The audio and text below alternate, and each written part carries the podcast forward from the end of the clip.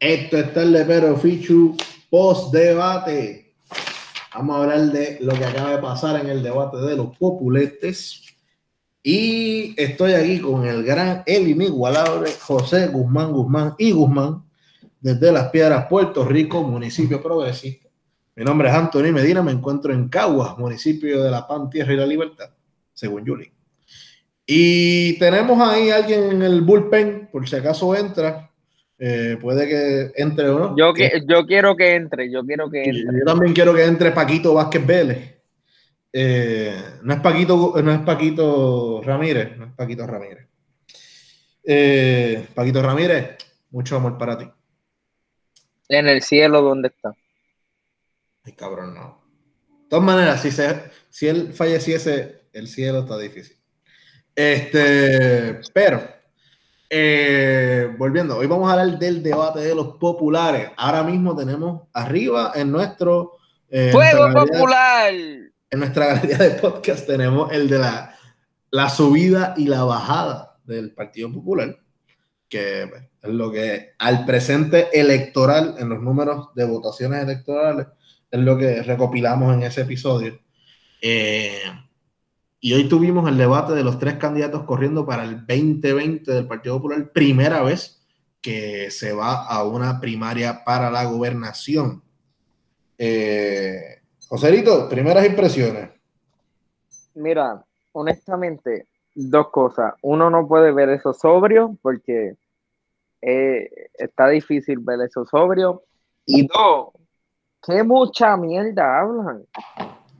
Como, es que eh, y no lo digo como en forma de chiste, como que, ah, que mucha mierda habla. Es que sinceramente es un análisis tan vago cuando tú tienes una alcaldesa de San Juan que su carta de presentación es la esta administración, la de 2012, 2016 a 2020, que San Juan no se ha tocado.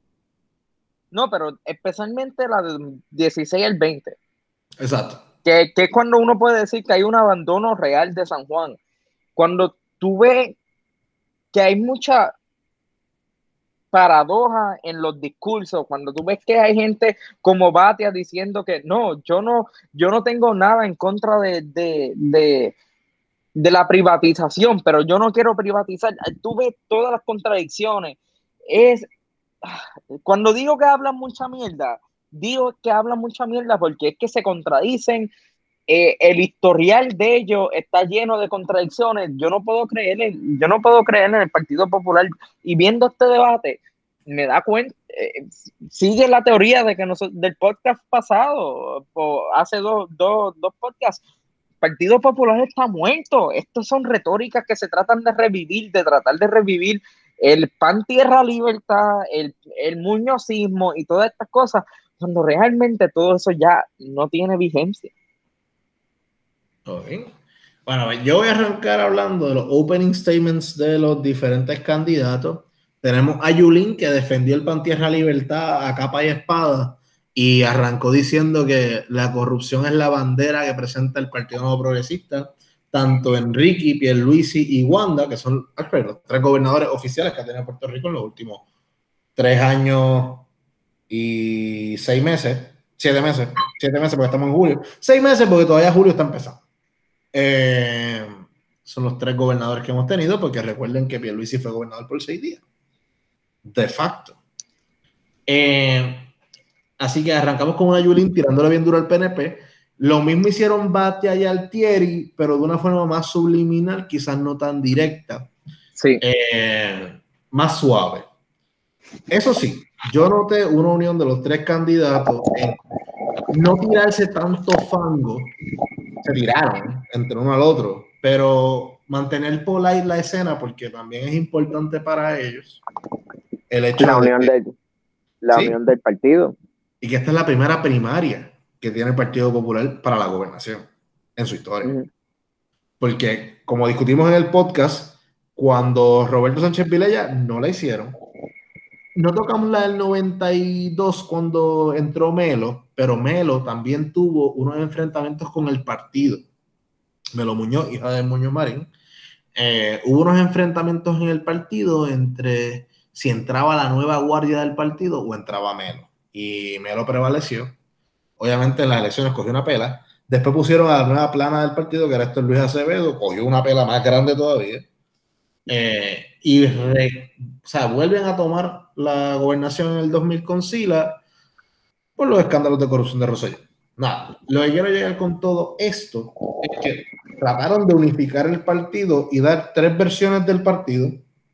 Escojan, o sea, esto todo hablando al electorado popular. Escojan ustedes qué partido popular quieren, pero quieren proyectar que los tres son populares. Sí, eh, eh, yo estoy de acuerdo. Ellos trataron de, y, y, y, cada uno intentó todo lo posible, como digamos, muchas veces Batia y Yulín estuvieron este, en esta dinámica de como que, mira, yo hice un trabajo um, legislativo con él, o yo hice un trabajo legislativo con ella. Altieri, pues por lo menos de vez en cuando decía, pues yo hablé con este, yo hablé con el otro, eh, tratando de, de tener un partido popular intacto, hacer la ilusión, porque no es la realidad, es hacer la ilusión de, de, que el Partido Popular es, algo firme. Porque tiene sentido cuando tú ves un partido PNP tan desmoronado como el que tienen ahora, que es como que con Wanda tratando de llevarse todo el poder político en el sector privado mientras tiene un un Pierluisi que se está tratando de llevar todo el poder político desde el sector legislativo y el sector gubernamental. Es, raro, es una, es, única, es una dinámica rara. Eh, sí, una dinámica rara. By the way, quiero recalcar que en los tres candidatos tienen unas peculiaridades. Eh, Yulín, alcaldesa de San Juan, por dos cuatrenios y representante, tengo entendido, por un cuatrenio. Y ella empezó en la, en la Cámara. Batia fue presidente de la Cámara eh, con Alejandro, pero presidente del Senado con Alejandro. Eh, dirigió a eh, la Oficina de Asuntos Federales en Washington, que es la que, pues, cuando. Nada, punto es que cuando un popular gana, si no gana la comisión de residente, pues mandan a un tipo a dirigir la Oficina de Asuntos Federales de su partido para tener como que un semi comisionado. Recuerden que Aníbal ganó pero ganó con Fortuño como eh, comisionado residente y Aníbal mandó a Bate para allá. Eh, Bate lleva una carrera política desde los noventas y ha corrido para la, alcaldía de San Juan, perdió contra Santini, eh, que actually, Prats perdió contra Santini en el 2000, Bate perdió en el 2004. Eh, es verdad que corrió en el peor momento que yo creo que los populares podían correr, porque esas elecciones ganaron todo PNP excepto la gobernación. Y el caso de Charlie Altieri lleva desde el 96 corriendo y desde el 2000 efectivamente como alcalde de eh, Isabela. Isabela, ¿verdad? Isabela. Te lo busca ahora. Sí, sí, sí. te tengo confirmación desde el bullpen. Eh, alcalde de Isabela. Y es interesante pues, un alcalde que ha sacado adelante a un municipio. Yo siempre soy un fiel creyente de que las alcaldías no son políticas en el aspecto de partidos. ¿Por qué? Porque es común, por ejemplo, el caso de Luis Fortuño, cuando ganó las elecciones, en, si nos vamos a municipio por municipio, en la papeleta gubernamental, Fortuño ganó todos los municipios, excepto Junco. Junco arriba. Eh, este, mi gente. Eh, Junco fue el único municipio que Aníbal ganó. Cómodo. Eh, creo que Mayagüez también, si no me equivoco, y Vieques. Pero eh, muchos municipios tradicionalmente populares, como Carolina, que lleva yo no sé cuántos cuatro años ya en el reino de los Apontes. Carolina. ganó Fortunio ese municipio. así que los alcaldes, por ejemplo, hay bonitos uno que cambió con Fortuño de, de Popular a PNP y se ha quedado PNP con todo y que Alejandro eh, ganó en Ay Bonito, se quedó un alcalde PNP. No, lo que quiero decir es que la ideología de los alcaldes no necesariamente es la del voto a la gobernación. Es cierto, pero yo creo que sí hay algún tipo, tipo de, correlación, porque si tú ves las piedras, usualmente las piedras eh, es vanguardia PNP, y hay otros municipios que también lo son, de que el, el, alcalde y los representantes no son por, están ahí porque representan el poder del partido, el poder del partido. Sí, eh, que, domina. El caso de las piedras, eh, no, quiero meterme tanto en eso porque vamos a hablar más del debate de los populares, pero el caso de las piedras también hay una monarquía, como en muchos de los municipios, que es la monarquía Peña, que ahí tienes tanto Itzamal como Ángel Peña Jr. corriendo para Senado y eh, Cámara de Representantes, los cuales han estado, y Ángel Peña Padre, que fue alcalde de Las Piedras por tres cuatrenios y ha sido... E Izamal, también. Izamal ganó uno, pero eh, las batallas con la Comay fueron más importantes. Eh, y se han quedado en la Cámara de Representantes y el Senado, actualmente solo Ángel Peña, Itzamar está asesora y Ángel Peña Padre también era asesor de, Tomás Rivera Chávez. Pero volviendo al debate de esta gente, en el tema de energía, para mí, los, para mí los temas más importantes, admito que fueron educación, energía eh, y género. Pero aunque mm. no es un tema directo, la pregunta que le hicieron a Charlie Altieri. Sí. Una bola a 200 millas por el medio del plato. Me encojonó que no sé cuál es el nombre de la periodista de Telemundo porque no pusieron el nombre de nuevo. Lo pusieron al principio, no lo volvieron a poner. Y yo No, yo creo que ella no es de Telemundo, ella es del Nuevo Día. pero no pusieron el nombre de ella de nuevo, mano. Yo, quiero saber quién es. Eh, no, de acuerdo. De acuerdo. Me disculpo porque sé quién es Lee Guardiola, porque Lee Guardiola, tras que es profesor en la UP, él está en, comunicaciones. sale eh, todo el tiempo en la televisión. Exacto, y, pues, y, y Bonsoya, carajo, mujer ancla de Telemundo por más de 15 años.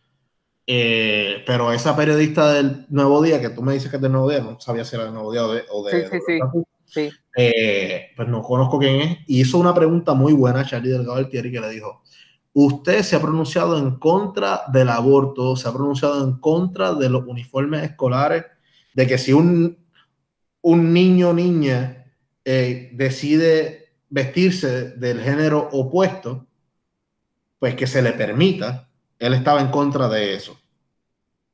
Pues, y él genuinamente tuvo tres turnos. Y en la tercera, la contestación fue perspectiva de género, pero él no sabía cuál era la palabra. Y dijo, clases que ayuden a unir las identidades de todas las comunidades. Pero no sabe que la palabra es clases de perspectiva de género.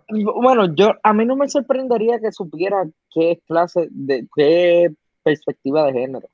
Porque la cosa es, viendo, yo habiendo conocido personas de que yo le decía, mira, vamos a, dialogar sobre qué es la perspectiva de género, no te querían dialogar y simplemente decían que eso era la agenda de la comunidad homosexual y un montón de otras cosas. Yo creo que él lo hizo intencionalmente, no mencionar y como que ideología de género o género para tratar de quedarse con el voto conservador. Ahora, yo sí creo que él no está de acuerdo con la comunidad LGBT y no está de acuerdo con la, con, con la decisión de la mujer a, tomar un aborto. Porque cuando se le hizo la pregunta sobre, mira, usted piensa que esto está mal, él dijo, esto, esto ya está legalmente decidido, so, yo lo voy a dejar así yo no quiero opinar si está bien o mal. Es simplemente te está diciendo, ya está, y si ya está, pues yo no lo voy a tocar, supuesta y alegadamente. Pero te da a entender desde un principio que una persona bastante conservadora, una persona que en entrevistas anteriores está dispuesto a entrar a lo que es la, las terapias de conversión a las personas homosexuales, que eso pasó en, en Guapa, que Soelabo y le pregunta a Charlie, mira, usted está en contra de, las terapias de conversión y él viene y dice, hay que ver si hay más información, a ver si funcionan o no. So, es una persona conservadora, una persona que no está de acuerdo.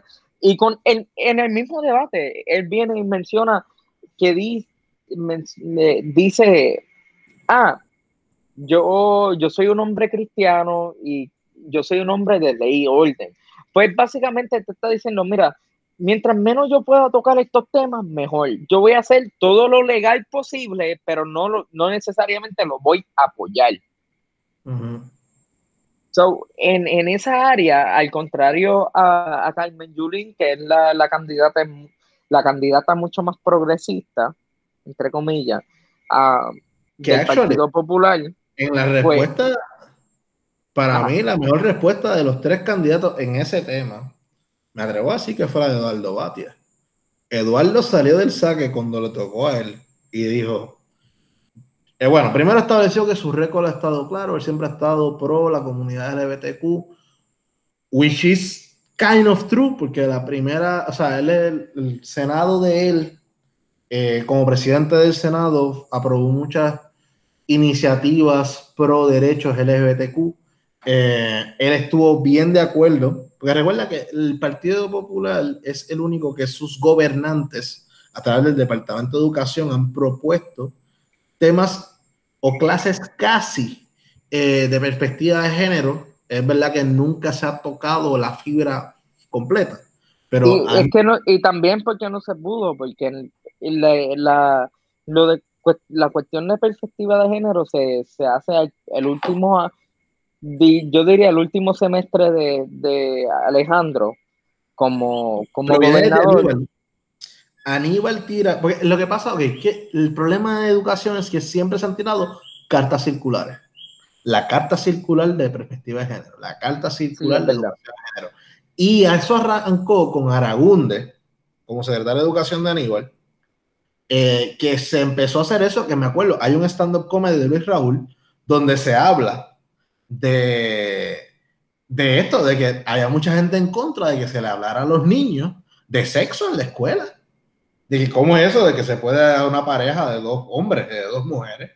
Y hubo una, bueno, hubo unas manifestaciones brutales del sector religioso en contra de las cartas circulares de la Gunde y lo demonizaron. Eh, después entra el, el, cuatrenio de Fortuño, que lo primero que hace es quitar todo eso.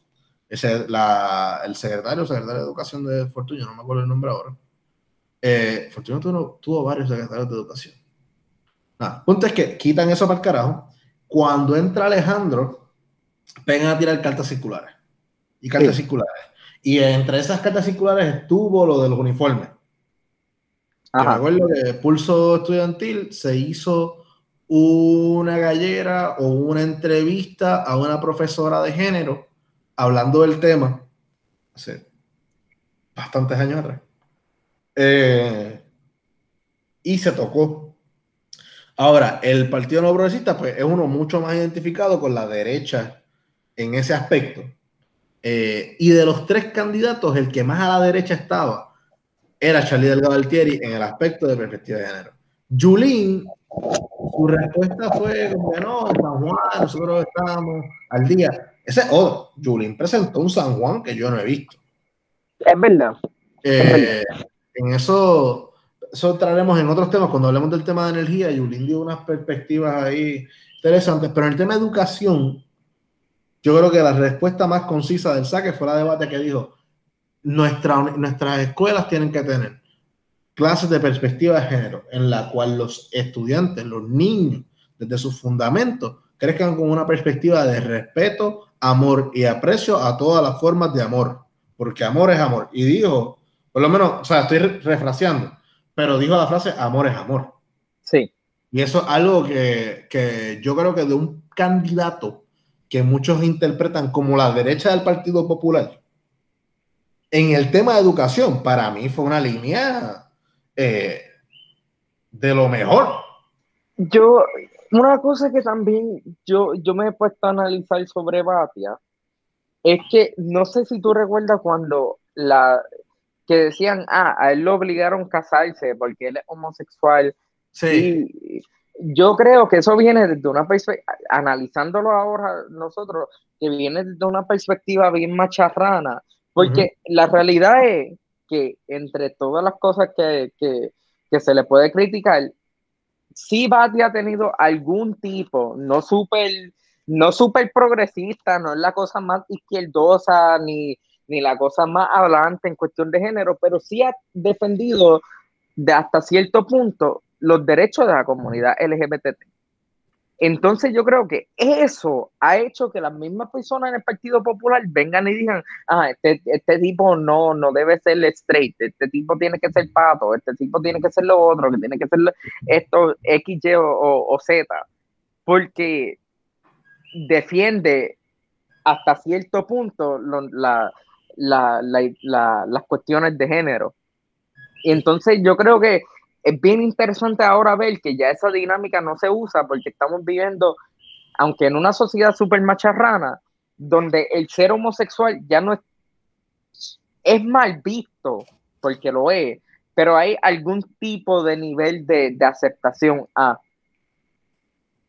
A mí se me olvidó, eh, Julín dijo algo en esto de género que me pareció bien interesante. Yo no sabía que esto existía de verdad, porque ella habló de un San Juan que, va una cosa salvaje. Eh, que en San Juan hay un hospital que tiene un área especializada para, personas, trans. Yo no sé si eso es verdad o no, genuinamente. Si lo es, me alegro muchísimo. Yo creo que es un sector súper marginado en Puerto Rico, la comunidad trans. Y en Puerto Rico, en Estados Unidos y en casi el mundo entero. Sí, y no solo marginalizado, sino asesinar, como que eh, buscan asesinar a estas personas. Eh, eh, es una, marginalización violenta. Ajá. Ajá. O sea, ha sido, esa es la palabra, marginalización violenta. Porque, por ejemplo, el, caso de. El caso de Alexa. El caso de Alexa, pero el caso de Alexa, que yo lo hablé con Ramírez cuando ocurrió, creo que tuvimos un podcast y tuvimos unos minutos en los que le dedicamos al tema que fue casada. Alexa la casaron, no, no la asesinaron, la casaron. O sea, la persiguieron, la temorizaron hasta matarla. Eh, y el caso de un Macao, de la, las dos mujeres trans, que después de cuando los chamacos se enteran que son trans, las matan, y las queman. Eh, eso es algo me, me para los pelos nada más. coño. Un ser humano no se merece eso. Punto. No, sí, e, es una cosa que... que... Una barbarie. Sí, y, mira, lo, es una cosa bien interesante porque hasta en los sectores conservadores, porque mi mamá, bueno, mi mamá es conservadora, pero hasta cierto punto también es bastante libre. Voy a coger el, ejemplo de mi tía. El, el ser trans, como que aunque la, le confundían el, género, como que decían él varias veces en su ignorancia, vieron ese asesinato y esa, y, esa como algo que le llegó, como que le dolió saber de, de porque algo bien cruel, algo horrible, realmente una cuestión horripilante, de verdad. Sí. Bueno, vamos a seguir porque si no, cubrimos los temas. Vamos a ir a educación antes de energía, porque quiero tocar aspectos en que candidatos lucieron mejores y peores.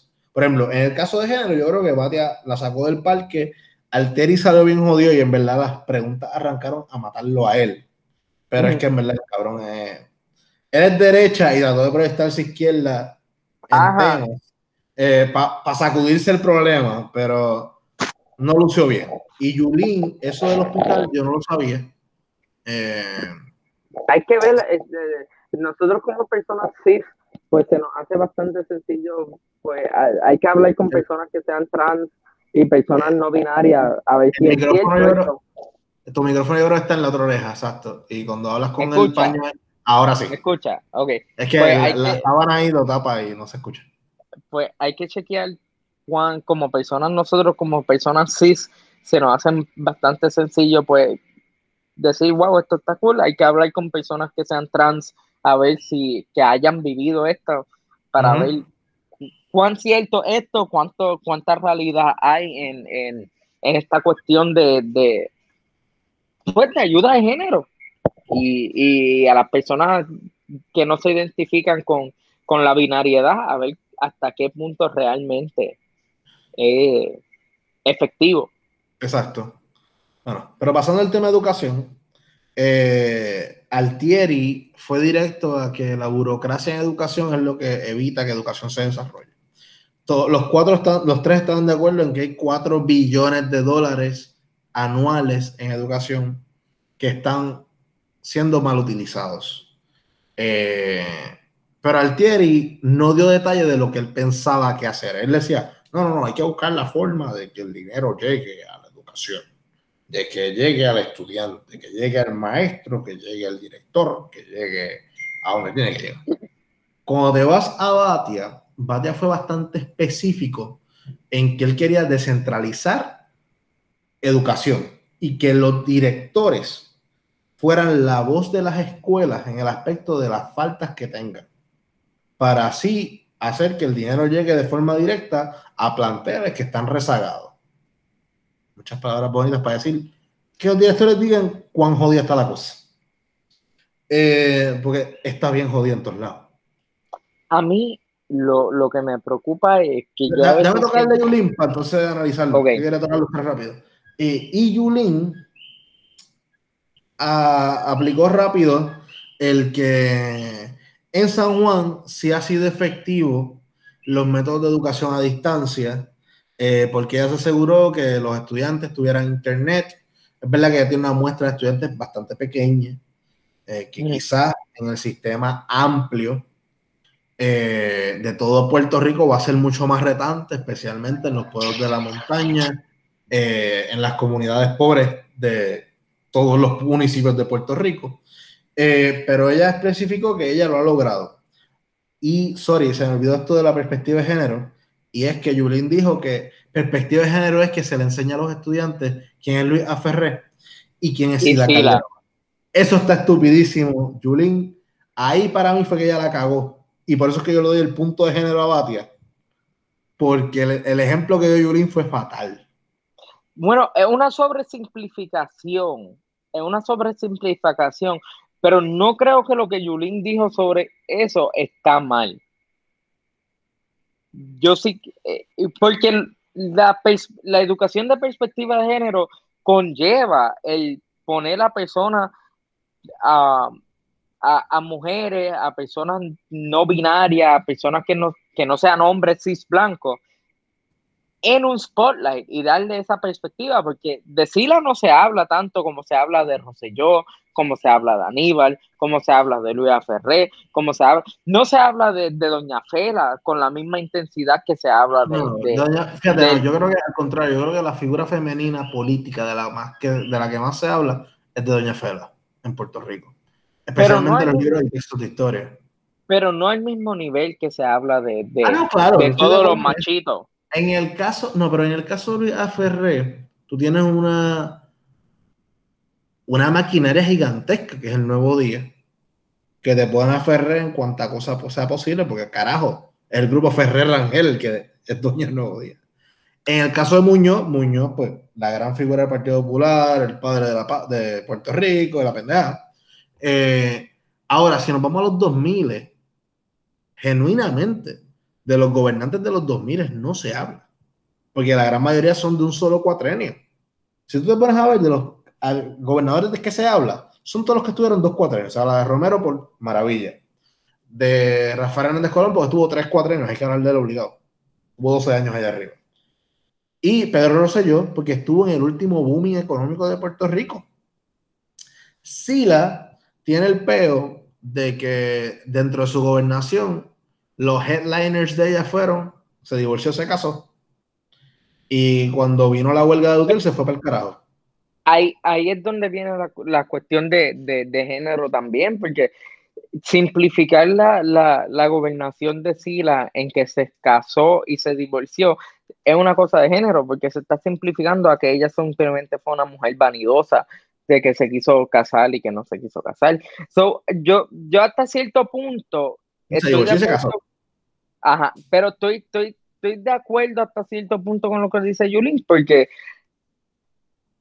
creo que la, la, perspectiva, la educación de perspectiva de género va mucho más allá de simplemente aprender que las mujeres tienen los mismos derechos que los hombres, de que existen personas con diferentes orientaciones sexuales y diferentes orientaciones de género, creo que también es una necesidad y de, de sí la, la han rezagado a una esquina. Al contrario con Aníbal, que yo creo que Aníbal sigue siendo pertinente, se está volviendo a tirar. Aníbal, se vuelve a tirar y es pertinente por los cargos federales. Eso lo marca él como. Porque Fortuño, si tú ves, mira, Fortuño ganó, carajo, es el candidato que más votos ha sacado en Puerto Rico, que lo hablamos en el podcast, que no ha subido todavía el del partido PNP, incluso lo vamos a subir después de este, puesto que pues no es relevante y como es un podcast de historia del PNP, pues lo vamos a poner después que pase el fogón de los populares. Eh, ahí, eh, ahí podemos amplificar la idea de que el, en el PNP, o sea, Luis Fortuño es el tipo que más votos ha sacado y nadie habla de él. Se habla de él cuando se habla del proyecto de Metropista, se habla de la ley 7, se habla de él de las escuelas del siglo XXI, los que se acuerden, pero, ay, del huevo que le tiraron. Pero su obra como gobernador no se toca. Incluso lo mismo pasa en el caso de Aníbal. En el caso de Aníbal se habla del cierre de gobierno y that's it. Y realmente Aníbal por lo que se queda pertinente, uno, porque se ha mantenido activo en la política. Aníbal lleva todos los años, él hace algo en la política, cuando no pegó con el vaso, eh, se ha expresado en todos los plebiscitos. Y es interesante el hecho de que Sila, después de que salió de la gobernación, se metió en su cosa y dejó de, de participar de procesos eleccionarios o de discusiones del Partido Popular. Yo creo que por eso es que vemos eh, que la figura de Sila no se toca tanto. Sí es verdad que para mí el mayor defecto con, con la historia de Sila es que no se toca su alcaldía de, de, San Juan, no se toca su carrera política previa a llegar a la gobernación. Pero de ahí a que la gobernación de ella fue trascendental, yo no estoy de acuerdo con ello. La gobernación de Aníbal fue trascendental en el aspecto del cierre de gobierno, de los casos federales y de cosas que genuinamente no son de, darle abono. En el caso de Luis Fortuño, fue la gobernación con más fondos federales. Bueno, ahora no, ahora vienen más porque por, por María, pero en una situación normal, la de más fondos federales, en la que más dudoso manejo de dinero hay y el contrato de Metropista, que pues él es parte de Metropista ahora. Pero genuinamente nadie habla de Fortuño. Todo el mundo subió esos cuatro años, del 2008 al 2012. La de Alejandro, la gente habla de Alejandro por el cierre de gobierno de los Clovax y la deuda. Y, porque, está bien, y porque está bien buena. pero mayormente por el Me Vale. Fuera del Me Vale, la gobernación de Alejandro es inexistente, aunque para mí yo solo quiero que la persona que estaba dirigiendo WIPR con Alejandro vuelva. Porque WIPR estaba on fire con Alejandro. Estaba cabrón el canal 6. Pues no sé, yo pienso que, que se sobresimplifica la, la dinámica de, de Sila comparado a otros gobernadores. Y ah. por lo menos ahí, por lo menos yo, yo aunque entiendo tu punto, yo, yo se la doy a Yulín. Pero ah, yo creo que hay muchas cosas mucho más complejas de que se intentaron... Sí, full. Y que se intentaron... no intentes sobre simplificarlo. Ajá. Punto. Yo creo que bate afuera directo el punto. Mira, yo creo que en esto estoy esto y ya. Porque eh, al fin y al cabo, ninguno de los tres va a ser secretario de, educación. O sea, pedirle que ellos te den el master plan de educación cuando ninguno de los tres va a ser el secretario de educación. Al contrario, la pregunta del periodista debería ser, ¿Y quién usted cree que sería el secretario de Educación? ¿Y cuál usted cree que sería el plan de esa persona? Ajá. Vamos a investigar la persona, vamos a ver su récord. Porque, oye, si tú me dices que mi secretario de Educación va a ser un, proyecto de perspectiva de género, de cuánto me entero, que es un pastor que cree en, la, en las terapias de conversión, pues carajo, tengo que ponerlo en duda. Ajá. Pero y eso me encojona todos los debates. Nunca preguntan quién puñeta va a ser la persona. Pero nada, en educación, Altieri se fue a la burocracia muy general, no dio nada específico. Bate a lo de, lo, de los directores y Yulín, que ha logrado bregar con este las escuelas de San Juan. Y que lo. Supueste, y alegadamente. Sí, eso es lo que a mí me saca de Yulín. Que ella pone un San Juan que está corriendo, cabrón. Y perdóname, pero me, me hizo acordarme de la gobernadora actual hablando en el Centro de Bellas Artes, diciendo que Puerto Rico está corriendo chévere. Me acordé de Fortuño que decía, no, no, este país está perfecto.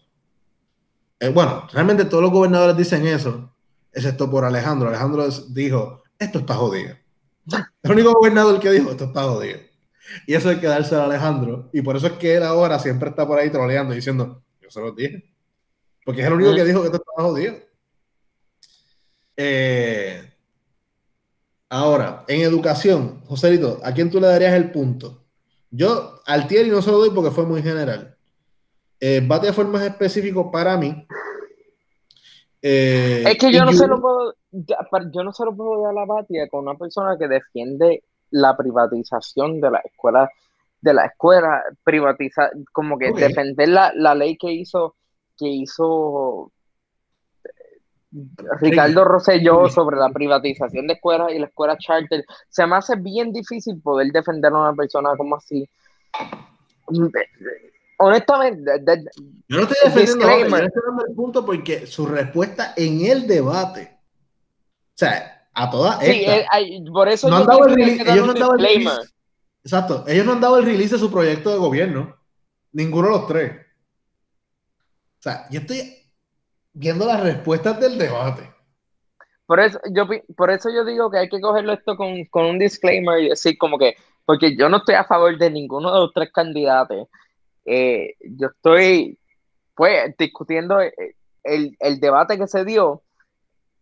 Yo, yo creo que solo doy a Yulín por el simple, eh, por el simple hecho de que intentó, aunque falsamente, como que darle esta ilusión de que, mira, yo bregué con esto, yo puedo hacer esto y estas son las cosas que yo estoy haciendo de ahora que quiero implementar para un futuro. Para mí, Charlie y Batia fueron personas que dijeron, ah, a mí me gustaría, como que vamos a intentar esta cosa, nunca lo he intentado, pero lo podemos intentar. Ok. O sea, tú le das el punto a Yulín educación y en género a Yulín también. No sé, hay honestamente, yo sé que a Charlie no es. No, a Charlie, no es. Pero eh, eh, tiene que estar entre Charlie y Batia.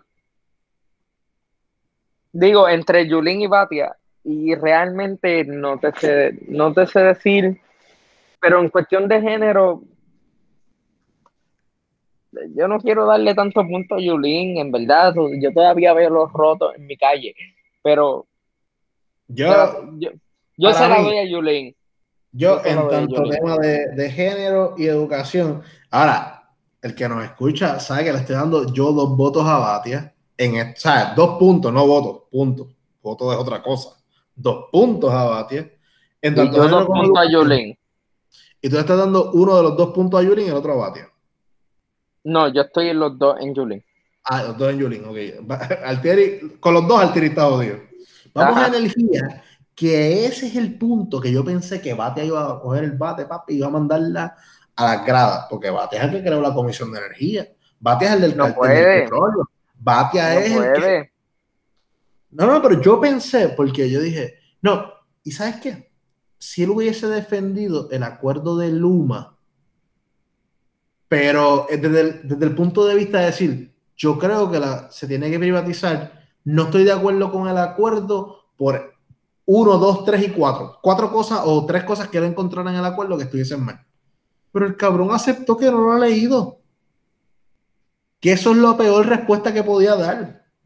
Él dijo que no ha leído el acuerdo de Luma. Eso es la. Si tú eres el experto en energía, cabrón. Que vaya, güey, estoy de acuerdo con lo de las cooperativas eh, municipales. Cool, me agrada la idea. Pero que tú me aceptes a mí a la cara que no has leído el acuerdo, cuando se supone que de los tres candidatos tú eres el experto en la materia, es una falta de respeto. Es como yo llamar a un mecánico y él me diga, ah, que el libro de ese carro yo no me lo he leído. O, que yo vaya al cardiólogo y me diga, ay, que el corazón tuyo es diferente, yo no puedo bregar con él. Mire, cabrón. Mire, cabrón. o sea, yo voy a. Te están pagando. Te están pagando. Yo, yo, dije, coño, el tema de energía, cuando dieron energía, yo dije, ay, bendito, ahora es que, que Bate se lo echa el bolsillo. Y no. Más sin embargo, Julín dio una muy buena respuesta, especialmente hablando de la, la, recuperación de la energía, hablando de los centros médicos de, de San Juan, que ella dice que fueron los primeros en energizarse. Volvemos yo no sé si eso es cierto o no.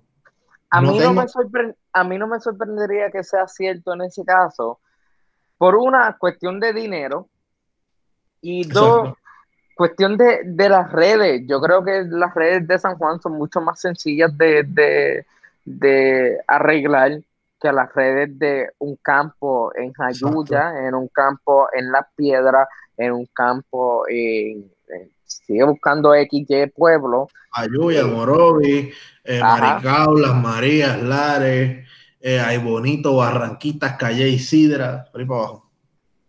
So, yo, a mí no me cabrón, yo, yo, yo, creo que Yulín tiene mucho, mucho éxito en cuestión de que tiene mucho privilegio en, en cómo las cosas funcionan en San Juan. Porque uno son algunos de los municipios con mucho más dinero, y tú tienes la capacidad de hacer cosas un poquito más rápido que en otros municipios. Ahora, está ahí. En este tema, en todos los temas, le dieron duro a uno de los candidatos. En el de género cogieron a Charlie Alteri y le dieron fuete de pata abajo. Sáquete. Le dieron mazucamba de la de la Vallarde, papá. Eh, y salió, por eso perdió el voto nuestro. El, punto nuestro. El punto, el punto. Punto. Eh, el punto nuestro. En el tema de educación, genuinamente, la pullita no fue para ninguno de los tres, más sin embargo, dividimos puntos en que tú estás con Yulín, yo estoy con Batia en ese aspecto. Eh, todo esto, de acuerdo al debate, no hay un programa de gobierno presentado por ninguno de los tres. Eh, y en el tema de energía, yo genuinamente se lo tengo que dar a Yulín, meramente porque, uno, Batia dio una malísima contestación. Número dos, Charlie Altieri lo que dijo, estoy de acuerdo con lo que dijo la compañera, o sea que Altieri le dio el punto a Yulín. A Yulín, ajá. O sea que para mí en energía, yo se lo doy a Yulín. Eh, Eh, aquí. Eh, ahora vamos al tema del estatus. Falta, un, pero falta un, hay uno antes de todo eso. El de salud. No hemos tocado salud. Y no sé si lo piensas tocar. Pues vamos a tocar el salud, Yo una de las cosas que tengo que criticar es la, lo que hizo Julin sobre decir, ah, nosotros tuvimos el servicarro, nosotros hicimos todo esto, nosotros tenemos, pero siento que Yulín simplificó todos los problemas que hay en, el, en, el, municipio de San Juan sobre salud y no dijo, nosotros hicimos esto, pero no hay espacio para mejorar. Y eso es una de las cosas que yo le tengo que criticar a Yulín. Para mí, si tú me dices que no hay un espacio para mejorar, pues ¿para qué yo te quiero trabajando? Para mí la política es un constante trabajo, es un trabajo constante que tú tienes que volver para atrás y volver y, e ir para el frente, volver para atrás e ir para el frente. Para mí, ahí volvemos a tocar de nuevo el punto de por qué no se le pregunta quién va a ser la persona que va a estar atento a esa agencia. De acuerdo. Porque volvemos, mira, yo no puedo pretender que los candidatos tengan las soluciones a todo. O si me la van a presentar, que me digan, mira, pues yo he dialogado con gente en salud y me dicen esto, esto y esto. Punto. Ninguno de los tres tiene, son doctores. Ninguno de los tres tienen gerencia de hospital como su preparación académica. Pues, ¿por qué carajo le pregunta? Es como preguntarle a un carpintero cómo bregar con metal. Eh, carpintero brega con madera. Este. Ahora estoy mal en eso, pero fue Nada, el punto es que me referí como. No, el, el, carpintero brega con madera, tranquilo. Jesucristo brega con madera, ¿verdad? Y José también. Eh, nada, el punto es que en ese aspecto yo no me acuerdo bien de ese renglón, genuinamente. ¿Cuál fue la si sabes, te acuerdas, cuál fue la respuesta de Bate y en ese tema? Realmente, realmente yo no te sé decir. Porque por lo menos San Juan sí tiene una red de CDTs y hospitales municipales que Julín la defiende con cojones. Y sí es verdad que es el centro de diagnóstico de, cáncer en la sangre, algo en la sangre, más avanzado en Puerto Rico. También tiene, la verdad es que la red de hospitales está en San Juan. O sea, tiene centro médico en San Juan, tiene centro de trauma en San Juan. Tienes todo el aparato hospitalario, hospitalario de Puerto Rico. Centro eh, médico. Sí, sí, centro médico, centro de trauma, todos los centros. La Escuela de Ciencias Médicas oficial del gobierno está allí también. Eh, así que, eh, en eso se supone que Yulín esté adelante. Yo pues le daría el voto a, en ese tema, no sé, el punto, no sé, porque no, no tomé notas de ni de Altieri, ni de Bate, ni de Yulín. Tú me dijiste que Yulín lo que fue, hizo fue meter las patas. Pero, nada, vamos al estatus que yo creo que es el punto medular del Partido Popular, porque por eso es que no hay primaria en el Partido Popular. El Partido Popular es la casa de todos, es la casa de tener independentistas, y, y estadistas en un mismo lugar, y por eso no hay primaria para evitar ese problema. Yo creo que ese discurso que tú estás mencionando fue el discurso que trataron de llevar los tres candidatos, los tres candidatos en, en este, en este debate, porque Julín decía, mira, vamos a intentar hacer una, yo soy soberanista, pero quiero intentar que todo el mundo pueda tener su voz en un, en un plebiscito o en algo. La Asamblea Constitucional de Estatus que ha promovido Alejandro, eh, Aníbal, Sila, Berniel, eh, Héctor Luis, Melo Muñoz, Rafael Hernández Colón. Charlie dijo lo mismo, Batia dijo lo mismo. Ellos dieron su, su perspectiva por, lo, por lo que dieron a entender. Los dos personas que son sobre... Porque Charlie fue el que salió con la asamblea. Yulín habló de que claramente es soberanista. Eh, o sea, la postura del partido es la asamblea. Pero Yulín, dijo también de, de, que ella creía que, si que ella era soberanista, pero que tenían que ir a, esa asamblea a discutir y que todo el mundo tenía que hablar. Sin embargo, Bate se distanció de eso porque él dijo, yo defiendo el ELA. Pero, es, cierto. Pero, que fue el único tajante en una postura directa de, no, yo defiendo el ELA, con, o sea, técnicamente él defiende la colonia, lo que dijo. Eh, pero dijo, en estos momentos no hay ambiente en Washington ni para la estadidad, ni para la independencia, ni para el mismo ELA. Que aquí lo que hay que hacer es bregar con lo que tenemos, enderezar el país y entonces bregar con el estatus. Que es la postura que ha mostrado Estados Unidos. Eh, incluso Donald Trump dijo, la estadidad no va para ningún lado. Rick Scott, que es el senador por Florida, que es el tipo que más se tiene que preocupar por el voto estadista o estadolibrista en Florida dijo que no hay break para estadidad. Un tipo republicano. la, la, estadidad no hay break. Ahora mismo no hay break para ella. Así que me pareció más real el discurso de Batia en una, aceptó lo que no le tuvo miedo a decir que es Estado librista. Y dos, habló claro que el aspecto global ahora mismo, bueno, el aspecto global minga, global no. El, el ambiente en Estados Unidos no está para estadidades. Está para bregar identificar que Puerto Rico sea solvente económicamente. Y entonces, si acaso, después de que sea solvente, bregar con la estadidad. Digo porque cuando sea solvente hay posibilidades, entre comillas. Puerto Rico fue solvente en los 80 y los 90 y no se trajo la estadidad como corillo. Los 80 completos fueron de Lela, porque fue Hernández Colón, y los 90 fueron completos Rosselló y no llegó la estadidad. Así que decir que cuando estemos estables económicamente va a llegar la estadidad Eh, yo me atrevo a decir que es un no-no. Eh, que va a llegar la independencia, lo veo más difícil todavía. Porque si Estados Unidos no está sacando chavo, no nos va a permitir ser independientes. Al contrario, nos va a querer explotar un poquito más. O sea, va a querer que se quede la colonia. Cierto. ¿Sabes? Ahora, este momento que estamos jodidos, maybe sea el momento de la independencia. Para Estados Unidos sería un palo. Salir de una deuda. Que no salir de un negocio que no me está dando chavo. Este es el momento. Pero si ellos aprobaron la Junta, aprobaron un mecanismo del Congreso para variar con el pueblo de Puerto Rico, es porque algo les gusta a ellos de esta jodida isla y no se quieren ir. Los votos. Yo creo que yo creo que algo más político que económico, porque tanto, tanto puertorriqueño que hay en, en estados específicamente demócratas, como Connecticut, New York. Ah, y figuras prominentes que tienen, figuras prominentes puertorriqueñas. Eh, no tan solo en la farándula, en los deportes.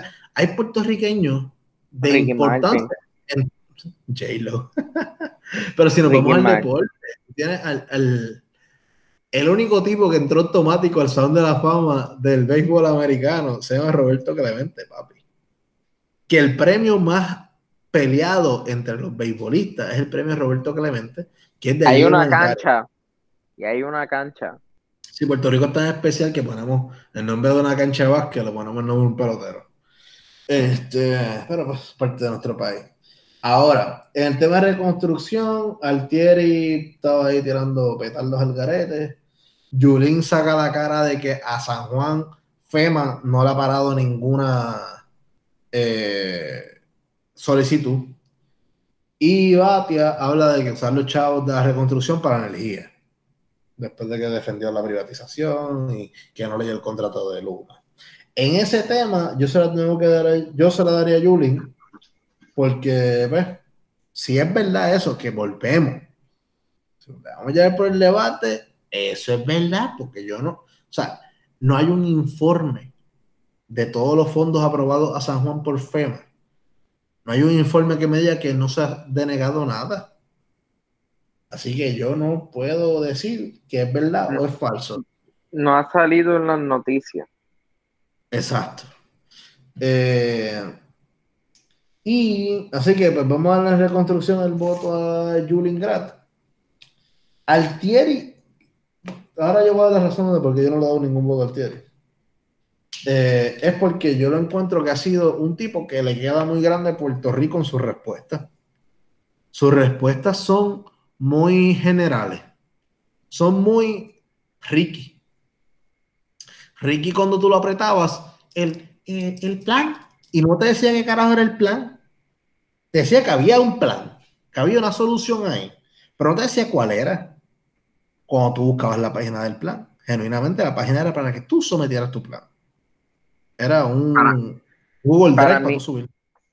Para mí, así han sido los tres populares que se han metido.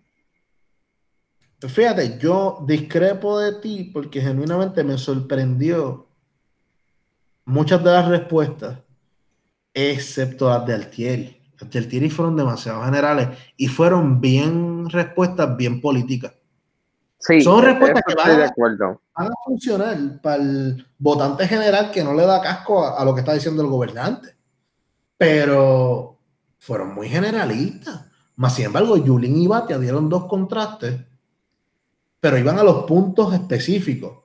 Cuando les preguntaban algo, ellos decían posturas sinceras. El caso de Batia, yo creo que fue un fallo decir que no leyó el acuerdo de Luma, pero fue directo al punto y dijo: Yo voté a favor de la ley por X, Y, Z pero no, leí, no he leído el acuerdo para ver si lo que yo especifiqué está dentro de él. En otras palabras, quiso decir, si lo que yo dije está dentro del acuerdo, pues, pues sí algo, que, algo que yo encontré interesante fue que Julín tiró la carta de que dos, dos candidatos a presidente la endosaron, que fue Elizabeth Warren y Bernie Sanders. Y los dos esa una.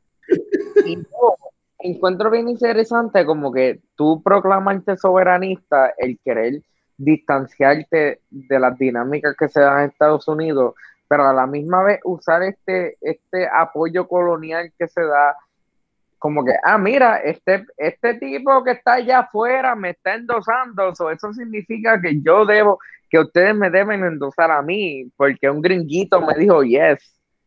pero eso es una, táctica, eh, por lo menos desde Aníbal Acevedo Vila para acá, eh, se ha tocado, porque Aníbal tenía anuncios con senadores y representantes estadounidenses endosándolo. Eh, Alejandro no, porque Alejandro no lo conocía allá y no sabía hablar, inglés tampoco.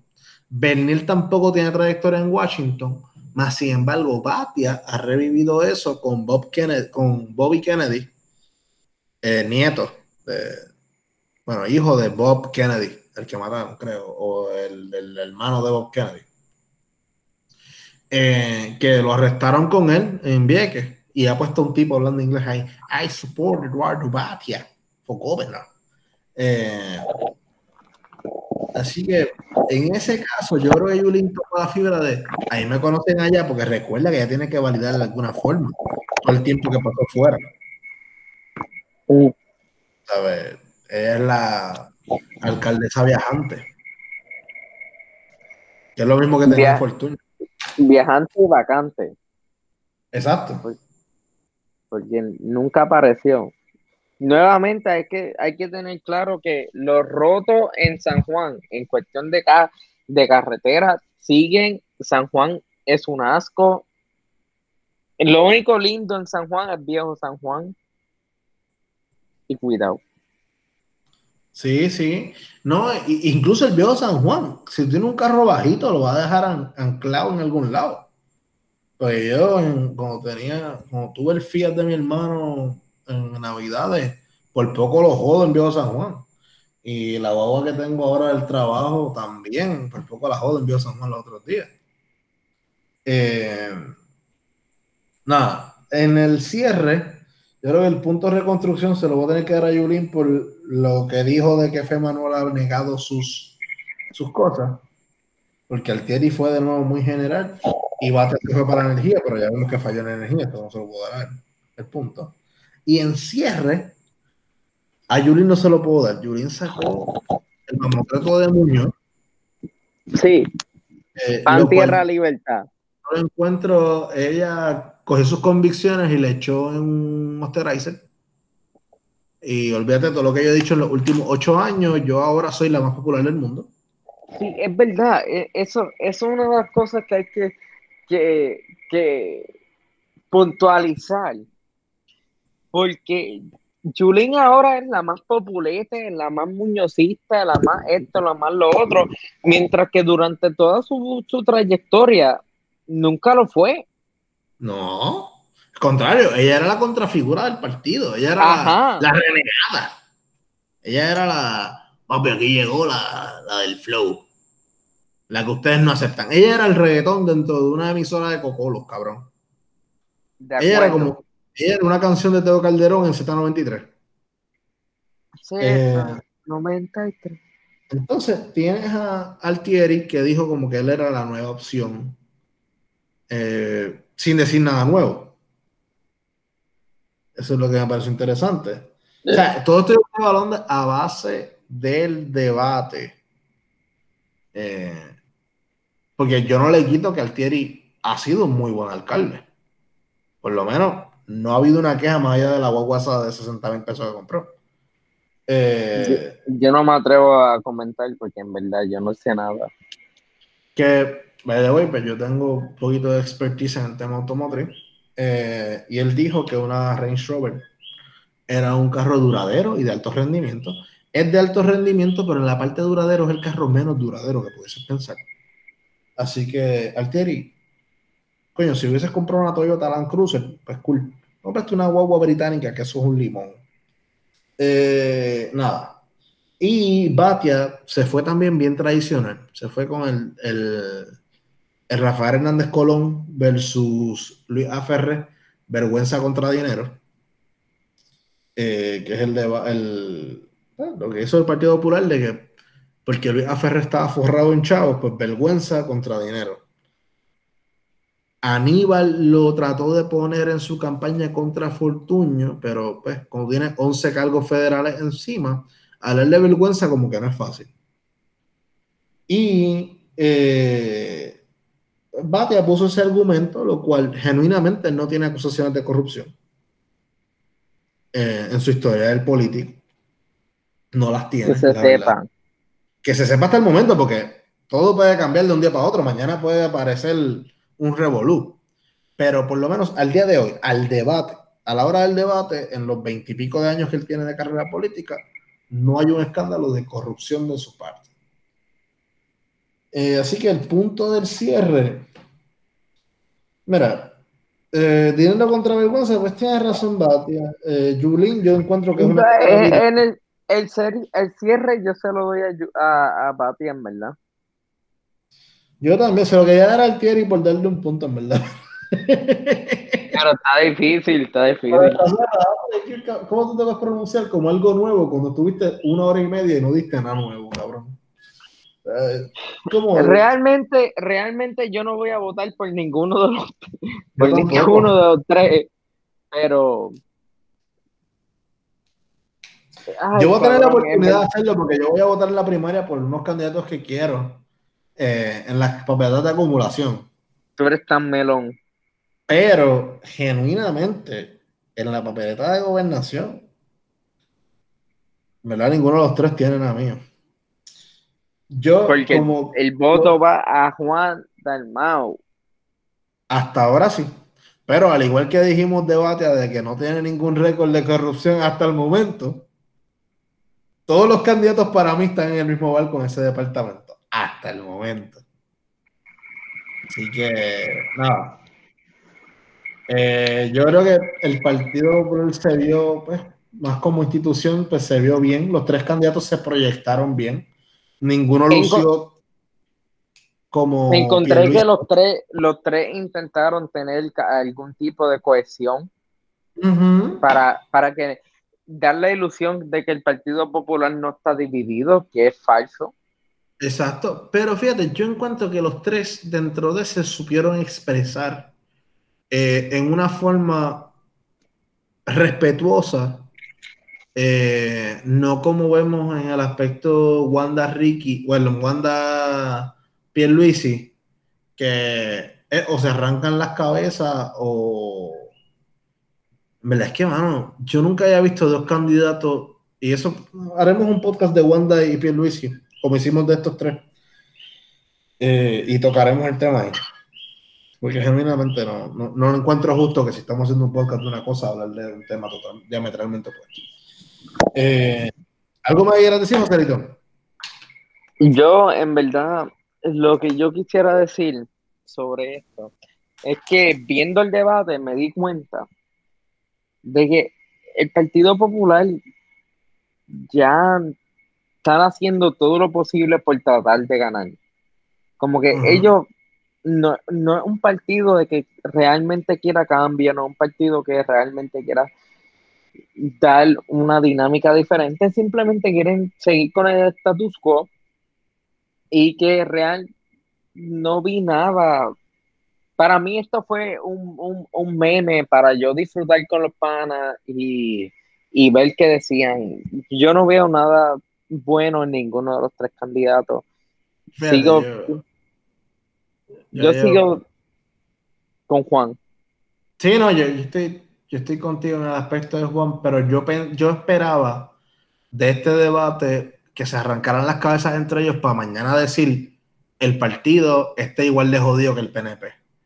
Y genuinamente eso no fue lo que salió este debate. Este debate tú no puedes decir que son tres personas incoherentes, Tú no puedes decir que son tres personas que no se saben expresar. Tú no puedes decir que son tres personas que van a la deriva. Yo creo que al contrario, yo creo que los tres lo hicieron muy bien dentro de. A mí Altieri me dejó desfraudado. Batia la cagó en el tema que yo pensé que él iba a sacar del parque. Y Yulín subió punto. Yo creo que Yulín era la, que estaba más jodida. Es, que yo creo que lo que, lo que ellos quieren es simplemente dar la ilusión de que hay cohesión. Y ellos van a seguir mientras la, que. Cohesión, de la cuestión entre los partidos podemos hacer un episodio completo porque yo no creo que ninguno la haya. El PNP está dividido hasta en Victoria Ciudadana, cabrón. Tú tienes una candidata a la gobernación que está diametralmente opuesta a la presidenta del partido. Eh, y en el PIB tú tienes, una dictadura en el PIB. En el PIB no hay dictadura. No, que va. No lo hay. ¿Qué más está el coleche a la hernia? Este. No, pero nada. En el PIB se vota. pero nada, yo creo que con esto podemos cerrar ya. Eh, ¿Algo más que quieras decir, Joselito? Nada, de que nuevamente lo mismo que siempre sigo diciendo. Busquen bien por quién van a votar, lean, busquen sus propuestas, no solamente que hablen bien, sino su, su historial también, porque yo te puedo vender Villa y Castillo, pero mi historial dice lo contrario. Y nada, yo ya yo tengo mi candidato hasta el sol de hoy. Al menos, al menos de que pase algo bien al garete, de que acoso sexual o una cosa así, ya yo tengo mi, ya yo tengo corrupción, ya yo tengo mi candidato y ya ustedes deben saber quién es. Y pues nada, vamos a ver. Y yo creo que prontamente nos compramos micrófonos nuevos y tenemos una nueva, una, un, algo con, mejor cantidad, calidad. calidad, auditiva. Estamos. Bueno, yo creo que segundo las palabras de Joselito, lean, busquen, infórmense antes de votar. Y es su decisión, pero por lo menos háganlo lo más informados posible. Voten por Juan. Voten por Juan. Yo creo que cuando lean y se informen, yo creo que van a llegar a esa conclusión. Eh, pero lleguen a su conclusión por ustedes mismos. Y mismos. De acuerdo. Así que. Ya, Joséito. Córtalo. Tu, tu, tu, tu, tu red social. JML1.